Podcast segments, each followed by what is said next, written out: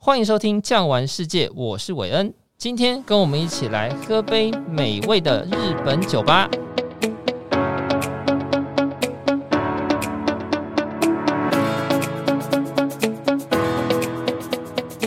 让我们欢迎皇冠酒厂总经理陈仁兴先生。哎，大家好。仁兴哥，您所提到的这一些在知识面的部分呢、啊嗯，我相信呢，对于酒很有兴趣的人，一定会非常想了解。对，可是对于爱吃的台湾人来说，有一点非常重要，就是、嗯、我们有时候到日料店点了一杯清酒，无论它今天是贵的还是便宜的，我到底要喝热的还是冷的？每个人都说啊，清酒就是要喝热的，它温杯。有刚刚您说的这个冰的可以闻到花香味、果香味，嗯、到底我要喝热的还是冷的？这一题，我们先让听众朋友了解一下，到底你喝日本酒、喝清酒、喝热的还是喝冷的，或怎么喝？好，这个非常重要哦。对啊，因为酒，日本酒的部分，其实现在日本酒协会跟很多坊间的学术单位大致把日本酒分成四种的一个味道，有熏酒、爽酒、熟酒、纯酒，分成四大类。那熏酒的话，其实就是我刚刚讲的，以味道，味道的意思，对，味以味道为主，其实就像大吟酿、吟酿类的，所以它适合冰饮，温度控制在十度至十五度来饮用它。所以熏酒，嗯，适合冰饮。对，哦，像大吟酿就是对对对，而且它的华丽的香气啊，这种很细致的香气，就是整个杜氏的一个精致的工艺在里面。所以这熏酒的话，其实它可以很优雅，拿着白葡萄酒杯。可是熏酒的搭酒，你不能来搭麻辣火锅啊什么，这是不对的。重的味道的不是。对，这不对的，因为它本身就以香气为主。嗯哼，它入口之后，后面的回忆的韵味其实没有，它只有在于前香、上栗香为主。对，所以后面就比较少了。哦、所以在这种地方，其实你想象着这有水果香气，其实拿来搭什么好嘞？清爽的沙拉，嗯哼，对，前菜前菜类的东西，对，但是适合搭熏酒类的，对呀、啊。那跟女朋友约会，当然就酒就先来个熏酒吧，对，对呀、啊，对呀、啊，对对对对对对对，前酒哇，华丽的香气很适合。对，那如果跟兄弟们，而跟泽明晚上，我们可能找几个好朋友晚上去居酒屋喝一杯，对，喝一杯的话，这种可能不用香气，而是要豪气的话。对，我们选择爽酒，简单清爽。易入喉，易入喉，OK。对对对，那我也不用讲究的那样的香气的杯，因为在爽酒的话，大概我们给它分类就是像普通酒、本酿造啦、生酒，这是属于爽酒。因为啊、呃，它精品不合没有那么高，所以它在冰饮的部分的话，其实夏天的话，我们可能就是哎喝着它小小的那个猪口杯，是对一口杯这样干杯啊，很舒服。这冰饮也 OK, 冰饮都 OK，对也 OK，那就是看你搭菜的部分。哦 okay、如果说冰饮的部分的话，在夏天我们搭着串烧啦什么这些都 OK 的，可是如果在冬天的。时候我们搭配的锅物的时候，这个呃本酿造啦纯米酒好玩的地方就来，因为它没有把米磨得太细，所以它保有很多的味道在里面。所以这支酒哦，也是日本酒好玩的地方，它可以从温度五度喝到五十度哦。对，我在前面可以喝到，就是我用冰镇五度十度来喝，哎，很好入喉啊，就干净利落，然后淡丽呀、啊、清新啊这样。可是当我把它加热到四十度至四十五度的时候来冰饮的时候，你会发觉甜味会更甜，它就有开始出现不同的味道。然后你本来冰饮的时候的香气会没那么重，因为冰饮大概会锁住。可是你加温之后，香气会很香，而且它会更圆润，就没有那么锐利的酒体出现了。所以再搭配锅物啦什么，哎，就很适合。所以它是一支很百搭，而且兄弟们哇，干杯干杯也没问题，因为成本不会太高。对，没错，对对对对对，重点。所以这是一种就蛮好玩的地方。那纯酒也一样，纯酒就是大概也是另外一种，就是在米脂味上面的去去去，杜氏们去研发的，也就是说米脂味多的还。包含它会有点像气死，甚至有些来搭意大利面，这些都很适合的，因为脂味配脂味的部分都是很搭的，对啊，所以不一定要喝这个，也不一定喝热的冷的，对对对，对，都可以，没错。其实日本酒好玩的地方，就是唯一不要踩雷，就是拿大饮料去加热。哦，OK，了解。哦，对，那个太浪费了，一加热之后不是不能加热，但是一加热之后，你该喝到大饮料的味道就没有，就没了，就跑掉了。那热酒呢？那热酒其实我刚刚讲，其实它可以看季节性啊，季节性来讲的话，其实你看哦，九月收割，十月份开始精米不合，那很多人生酒就出现了。生酒其实刚刚我们讲的九大类里面，其实还有一些特别风格酒没有，就是生酒、浊酒、气泡酒，还有所谓的呃老古酒。清酒也有气泡酒，对，这么特别。对，清酒、气泡酒其实都在这酿制桶最下层哦，所以折取的部分，它会带一点微气泡感，因为发酵嘛。那很多酒会在做二次发酵，或者是打入二氧化碳，就变成。气泡清酒。那、啊、气泡清酒浓度不高，所以它很清爽，也是现在年轻人会喜欢的鸡尾酒来喝。对对对，比较喜欢的，所以变成说日本酒也在改造当中，就是希望研发一些口味是年轻人喜欢的，所以气泡清酒开始流行了，也觉得哎，我原来喝这样也蛮好的，有一点微微的甜，微微的酸，那这样就够了。了解。其实日本酒喝的话，其实有点技巧。为什么？既然讲到古酒的部分的话，就熟酒的部分的话，你把清酒大概放一年之后熟成，其实就是变古酒了，就有点像是葡萄酒会有老酒这样的概念嘛。对对对对。然后生酒其实就像薄酒，但是要趁新鲜喝。是是，每个季节都有它的酒在。那你看哦，生酒大概在第一季、第二季的时候出现。那因为生酒是没有经过过滤，还有高温杀菌的一个动作。那真正的清酒基本上要经过两次的火炉，火炉就属于高温杀菌，把酵母杀死，不要让它、呃、重点就是不要对对，不要让它的活药，等下那些酒会坏掉，会变质，所以让它稳定下来，把那些活络菌给压抑好。那在运输上不会经过撞击啊什么的，会又变了。嗯，所以酒的部分的话，熟酒大概是这样子。然后我们还有一个，就是很多朋友就问我说：“老实讲，我不知道那只口味如何，我一打开之后，万一不对味，我怎么办？那清酒要怎么保存，或者是没喝完怎么办？”对对对，这个是很多听众朋友，就我今天买了一支那么大支，好贵没有关系，摆回家，喝了第一口好喝，and then，对，我要冰着吗？不冰会不会坏掉？会不会酸掉？我一个人喝七百二十 ml 有点难啊，有点累，对对对对，对，那没有人分享很难，因为我的朋友就证明是威士忌挂的，不跟我喝这个，怎么办？怎么办？对，所以清酒的是这样，其实。我们刚刚讲一年一货，对不对？所以每一支清酒建议都是在每一年趁新鲜的时候喝，这才是最保持最原始风味的时候。然后开瓶后的话，一定要放冰箱，放冰箱，大概一个礼拜内消灭掉。那再放七百二十一个礼拜内把它喝完，就保持它原来最新鲜的状态，还可以保存。像葡萄酒开的，肯定放一个礼拜就坏了。对，在清酒还可以保存哦。是，可是清酒再保存会不会坏掉？其实不会，你可以拿来蒸蛤蜊啦什么啦，料理用也可以。哦，OK。对，还有呢，拿去泡澡的，也在有好的氨基酸在里面。所以差不多一支清酒能够呃存放的时间，嗯，我们这样子问好了。我今天买了一瓶清酒回去，嗯，你最好的就是一买回去马上就先开瓶就喝嘛，你不要买买回家还要放，对，因为你放久了，其实你家的温度跟湿度其实并不是那么适合清酒的存放。开了之后呢，如果你没喝完，放冰箱，一定要放冷藏，封紧，然后一个礼拜内把它喝完，才能够喝到最好的风味啦，对不对？超过一个礼拜就拿来当做料理酒了，对，它酒体就不见了嘛，越来越圆润的，对，那风味又不一样，可是它还是可以喝。那买回家最怕的就是丢在床底下了。哦、OK，那等到客人来了再再拿出来给他喝，那个有时候经常出事。是我告诉你，我床底下有一支放十年的清酒。完蛋，那是坏掉了，听到就疯掉了，这样 对啊，都坏掉。所以清酒的保存方式，除了说你第一个你要放在阴凉处之外，其实大概放在十几度的地方是比较好的。那另外一个就是你必须直立存放，是不能像葡萄酒是横着放的哦，因为清酒的瓶盖都属于金属，很容易会造成呃味道的转变。是，因为你一直成长，不像葡萄酒是软木塞，对，也是不一样。然后开的要尽快喝完，对啊，那这这这是几个，还有另外一个不能经过日照。不能紫外线在阴凉处，对紫外线的话也会造成这支酒坏掉的原因。所以你看，日本清酒很多酒瓶是绿色的啦，是褐色的啊，就是尽量避免紫外线的照射。所以很多人会说啊，我怎么知道这支酒是好的还是坏掉的？所以自己在请客之前的话，先偷喝一口好了。那有一种杯子很好玩，你有没有看到的是白色的杯子，那会有。蓝色的一圈，白色的一圈，蓝色的一圈，白色的一圈。哎，要对，那叫蛇墓碑。嗯哼，那蛇墓碑的好玩的地方，其实就是清酒，其实它并不是完全透明无色，它其实有一点带微微的黄色，对，微微的微染黄。放越久，它颜色会越深，啊，会熟成啊。所以古酒基本上都是稍微更深的颜色，甚至会到琥珀色。那蓝色的那一圈，所以你那一个酒杯拿来倒进去的话，白色的那一圈，你就会看到那个颜色很清楚，是不是变的颜色？哦，是不是有坏掉？对对对。然后蓝色的部分的话，其实很容易看到会不会有杂质。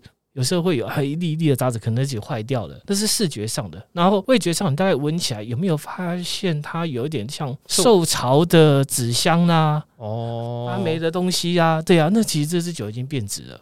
所以你闻到那个味道的时候，其实它就是已经变质了。对对，所以你看颜色也是。所以如果一般来讲拿玻璃酒杯，大概像葡萄酒杯来看的话，你看那个颜色。看一看，其实大概就稍微要有底。有些酒是故意熟成的，所以颜色会不一样。那如果在正常状态下的话，保存不好的话，其实颜色会变深，那甚至会有一些潮湿的香菇味出来了，都会有啊、呃。甚至很多会觉得，哎，好像走过迪化街的味道。是是。对啊，因为有些人他如果他假设他平常就有在品尝葡萄酒，嗯、当他来改喝清酒的时候，他喝到您刚刚所说的那种潮湿的味道，他搞不好会像他葡萄酒的知识，你看有潮湿的皮鞋味啊，哦，那是软木桶的味道，但其实不是哦，在清酒上面，这个就代表可能酒已经差不多坏掉了。有些如果保存得当的话，就变古酒。哦哈，那古酒的部分就是有这些特征，会喝到很多不同的味道。对对，很多更多是刚刚讲的熟酒，就是来自于那样子，就是它熟成一年、两年、三年以上，然后它低温熟成，就是放在温度比较低的地方让它熟成，所以你开始有很多层次的味道，有果干香啦，有一些坚果类的味道，甚至有些还会有虾米的味道、昆布的味道，各式各样。对对对，那有些人就喜欢这种类似绍兴酒的味道，对，了解像老酒的味道。对对对，所以基本上会喝熟酒的，基本上是年龄层确实是偏高的，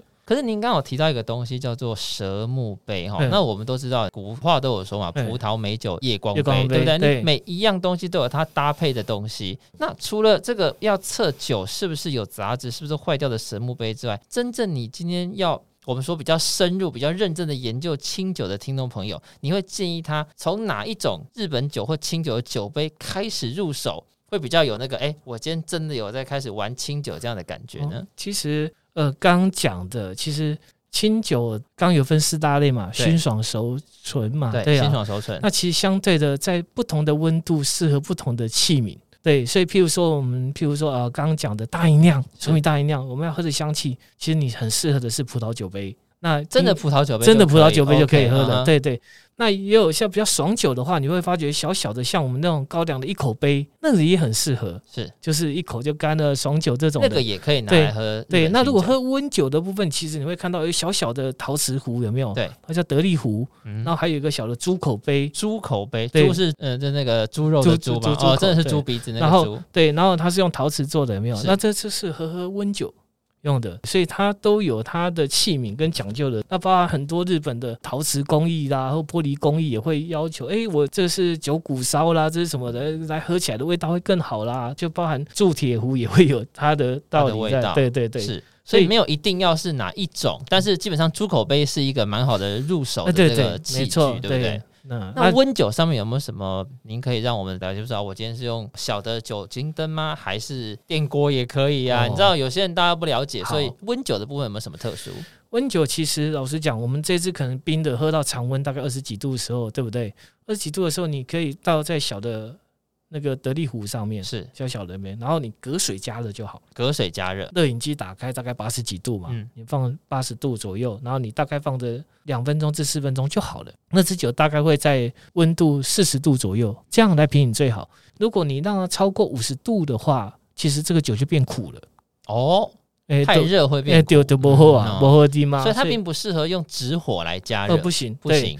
所以很多人甚至放微波炉，可是微波炉会有点冒险，有时候微波炉会有很多味道在里面。啊，对对对，对对对，前天的咖喱，然后对昨天的肉羹，披萨什么都有。对，哎呀，所以那个我就不建议。所以很简单，你拿个碗公或什么来隔水加热就好了。OK，对，这样你就可以品饮到这些有不同的风味。温度就不要让它超过，甚至大概最保险，其实在四十度左右。对对，温温的喝了就好了。所以你就会发觉你。从冰的再喝到温的，你会发觉这支酒很好玩的地方，从味道的转变，感受到的一个回韵也会不一样，香气、味觉都会不一样，蛮好玩的。所以日本酒很细、很繁琐，所以。这个学问，你一踏进来之后，你可能什么都想试的时候，你就 就会推进来了。的确啊，但是这也是我觉得这也是一个东西，所谓的玩家真的会想要去了解。如果它不够深入、不够有趣，嗯、其实玩两下你也就没兴趣了。也不是说最贵的日本酒就代表最好，是喝到后面，其实你喜欢的那个就好了，就跟交朋友一样，你跟他到底合不合，对对对，这最重要。同调喜欢就对了，是对、啊。而且日本酒你也没有办法买回来，然后买满一酒柜，然后把它放着，哦、你也不能这样做。没错，所以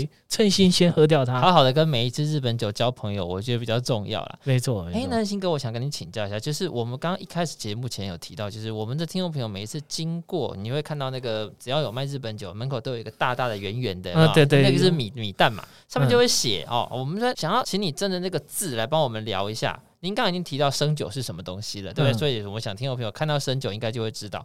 但是譬如说新口。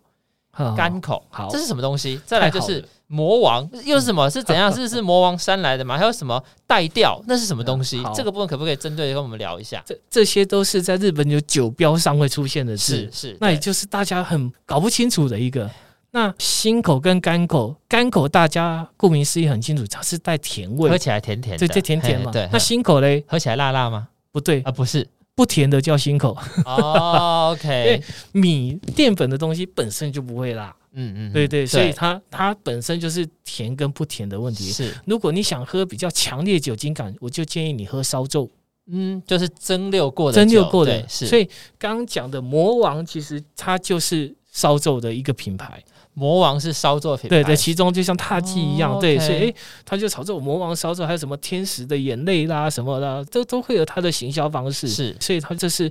烧酎类的三大异品，对对，而且那是属于烧酎。那烧酎的喝法更好玩，就是平常喝不惯清酒，是太淡的，然后太甜的，就建议不妨你喝烧酎。那烧酎喝热的还是冷的？烧酎太好玩了，它烧酒精浓度在二十五趴以上，是就蒸馏酒，它是蒸馏酒里面算低的。那烧酎的话，如果你去真正的日本居酒屋里面的话，它会有分加冰块。加冰水兑水喝，还是汤哥加温水，还有加气泡水、加冷水、加温水、加气泡水。对，所以它烧酎有这么多的喝法啊。可是烧酎在传统的烧酎里面，大家就是米曲味啦，什么都比较强烈一点，会比较酒体比较强，会有点像张力比较大，像辣的感觉。可是新的烧酎来讲的话，就是我们刚刚讲的杜氏们很厉害的研发。开始会把木质味跟花果香气慢慢的把它发展在这个酒体里面，所以很多年轻女生开始喝烧酒，是因为它带有柑橘啊什么的味道出现了。那可是一般它来讲，它在日本酒里算是酒精浓度比较高的，对。但现在开始有了香气之后，连女生也可以轻易的入口。没错，对。所以他发觉清酒太淡了，然后太甜了。他们就开始往烧酎，而且烧酎的保存比较好保存，因为酒精浓度高嘛，跟威士忌一样，对对，它其实就是可以放的。对，所以你要摆满一酒柜，其实没问题。烧酎可能是比较好的选择。嗯，好，听众朋友绝对不要忘记了哈。那听完了这一集之后呢，你会变成半个日本酒专家。那最后一个，我想要请教一下恩信哥啊，就是我们看过日剧。其实我们知道日本的文化上面，譬如说茶有茶道，嗯，对，酒有酒道。在日本上面，譬如说你在帮人家斟酒的时候，有没有一些很特殊的习俗或者是礼仪？譬如说要倒八分满，或者是我有看过有什么酒要满出来，到底是怎么样？这个部分可不可以让我们了解一下？因为呃，日本酒还是有一些规矩，就是不主动帮人家斟酒了，不会追酒的，对对对对，那样子。然后喝完不想喝，你也不能把酒杯盖起来。嗯哼，那这都不礼貌的，包含说拿小的壶做，你不能反手倒酒，这是没有礼貌，你必须正手倒。对，正手倒。对对，所以这些有一些礼仪在。那我们经常看到有一个小木盒，有没有？对对对，那叫木生。是木生，其实也是以前的器皿，就是喝酒的杯子，是木头做。可是木头本身会有味道，杉木啦什么的味道，对，所以相对你就没有办法喝到原来米的味道了。对，所以某些人喜欢这样喝，某些人觉得不行，我就喝不到原味了。那加上。这样的器皿很容易在台湾的环境受潮，会长霉，没有办法保存。清水洗完之后，你要去晾干吗？要不然你可能放着就会长霉啦，这不对。所以慢慢的，大家开始用玻璃杯或陶瓷杯，不会想用这个。所以很多的居酒是拿来垫着，嗯，然后再放一个纸口杯，然后把它倒到表面张力极大，有没有？是是是，对，那这样来呈现也是一种秀啦。哦，了解了解。所以不单单只是因为这个酒的一个礼貌，最重要的是要如何维持它这个酒原来的风味，不会让它。味道跑掉，嗯、是不是这样？对啊，对啊。哇，今天的听众朋友，你真的学到了很多关于日本酒的知识。也希望呢，听众朋友听完了今天这一集之后呢，到了居酒屋可以不要补萨萨，对不对？嗯、对。那我也要谢谢恩信哥今天帮我们带来这么多的知识。如果听众朋友有空的话呢，也可以去到信义路上的昭和浪漫冰室、哦、那边呢，有非常非常多的日本酒可以品尝。今天谢谢恩信哥，谢谢您，谢谢，谢谢大家，谢谢。如果您喜欢今天的内容，别忘了订阅、给五星好评，也欢迎到各大平台留言哦。感谢您的收听，我们下期见，拜拜。本节目由巨匠旅游制作播出。